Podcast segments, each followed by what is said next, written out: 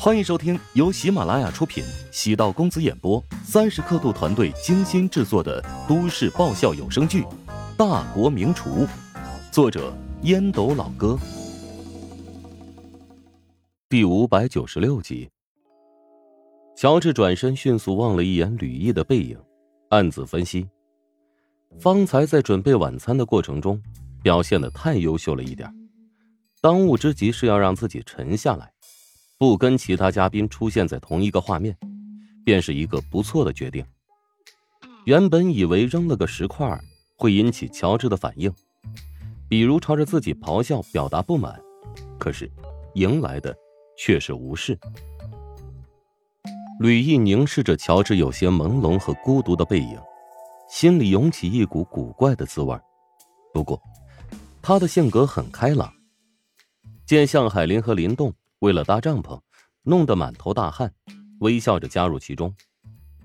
搭好了帐篷，在营地中间生好了一堆火。工作人员在距离四个小帐篷五十米处，早已搭好了一个小型的营地，将嘉宾团团围住。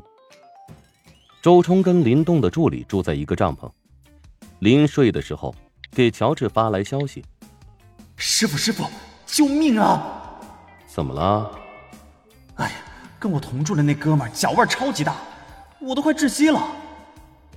嗯，那在鼻子里塞两团棉花。哎，那岂不是臭味没有经过任何过滤，就吞到肚子里去了？乔治愕然，周冲说的话好有道理呀。那怎么办呢？要不你今晚别睡了？师傅，我跟你睡吧。乔治愕然，沉默数秒。周冲提着手电，抱着睡袋，弯腰走入帐篷。乔治无奈，挪了个位置给周冲。周冲躺下之后，舒服的呼了口气，轻声道：“你简直是我的救命恩人。”早点睡吧。乔治哑然失笑。黑暗中，乔治闭上眼睛，很快进入梦乡，听着外面各种古怪的叫声。周冲突然觉得一点也没有睡意，裹紧身体，下意识的朝乔治所在的方向靠了靠。嗯，跟师傅睡在一起，好有安全感。第二天醒来，乔治发现自己差点被周冲挤出帐篷，难怪他半夜觉得难受呢。乔治狠狠的踹了他一脚，周冲吃痛，茫然睁开眼，一脸无辜。你你踹我干什么？你看看，把我挤哪儿去了？嗯，呃，挨你近一点会有安全感了。什么臭毛病？乔治又踢了周冲一脚，没好气道。周冲缩在睡袋里。师傅，你要起床了吧？我再睡一会儿啊。对周冲这种无赖，恨得牙痒痒的，却又无可奈何。妈的，一个大老爷们儿，这么粘着我做什么？搞得我现在有点慌啊！凌晨五点左右，节目组的工作人员大部分都在休息，只留下两个值班的男工作人员坐在火堆旁刷手机。见乔治起床了，有些惊讶，扒着手指算了算，乔治才睡了四个小时。一名工作人员迎上去问道：“乔老师，你准备去哪儿啊？”啊我在周边转一转，放心吧，我最多一个半小时回来，给大家准备早餐。乔治知道他们担心自己，那名工作人员想了想，还是我跟你去吧。乔治知道他们是担心自己出意外，节目组得担责任，笑道：“啊，那行，那你就陪我在周围转一转吧。”乔治也没有走远，趁着晨曦。在附近找了一些野菜，返回营地之后，将锅洗净，再淘米，开始煮粥。一阵浓郁的米粥香气在营地飘散开。乔治用锅铲将粥熬得粘稠，将剁碎的野菜倒入其中，再放入少许盐，野菜粥就熬好了。乔治给两名守夜的工作人员一人盛了一碗，白色的米粒。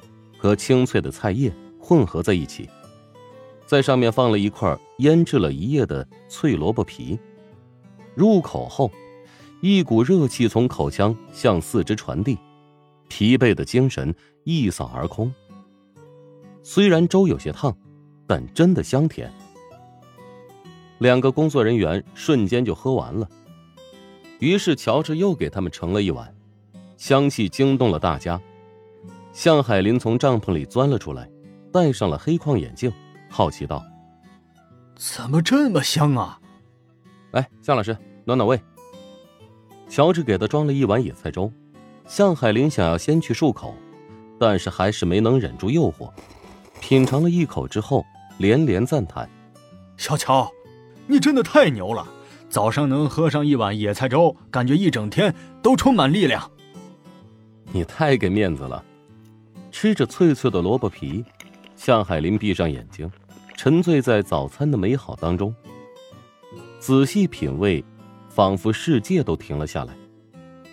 外面的动静越来越大，吕毅被吵醒，顶着黑眼圈，素颜钻出了个脑袋。见那么多脑袋盯着自己，尖叫了一声，缩了回去。花费半个小时，将自己的妆容补全，才从帐篷里走出来。女孩爱干净，对生活也就讲究。洗脸漱口，才找了个位置坐下，慢慢品尝充满田园感的野菜粥。导演江涛与剧务感慨道：“哎呀，下次拍摄节目啊，不需要给嘉宾专门订餐了，让他们全都搞定便可以了嘛。选乔治当嘉宾还真省钱啊。”江涛目光落在林动的帐篷处，此刻还没有起床。忍不住暗叹了口气。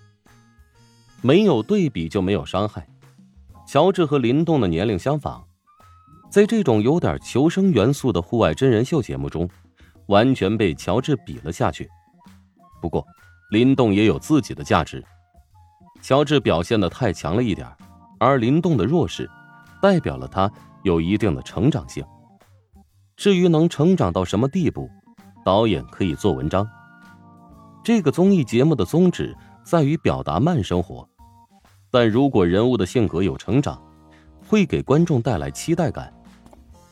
副导演突然表情复杂的朝江涛走了过来，拿着手机递给江涛：“江导，刚才吕毅发了一条微博，在网上炸开锅了。”江涛将手机拿到手中一看，眉头拧成了川字：“哎呀，这小易呀！”怎么这么不懂事啊！原来吕毅在微博上发了一条自己喝野菜粥的自拍照，并配上了一段文字：“谢谢爸爸投喂早餐，轻节奏慢生活。”同时艾特了乔帮主向海林和林动。下面的粉丝瞬间开始热闹起来，分析吕毅喊谁爸爸。从年龄上来看，向海林的可能性很大。但现在的女孩动不动就喊别人爸爸，或者让别人喊自己爸爸，其实跟年龄没啥关系，只是表达一种情绪的方式。本集播讲完毕，感谢您的收听。如果喜欢本书，请订阅并关注主播。喜马拉雅铁三角将为你带来更多精彩内容。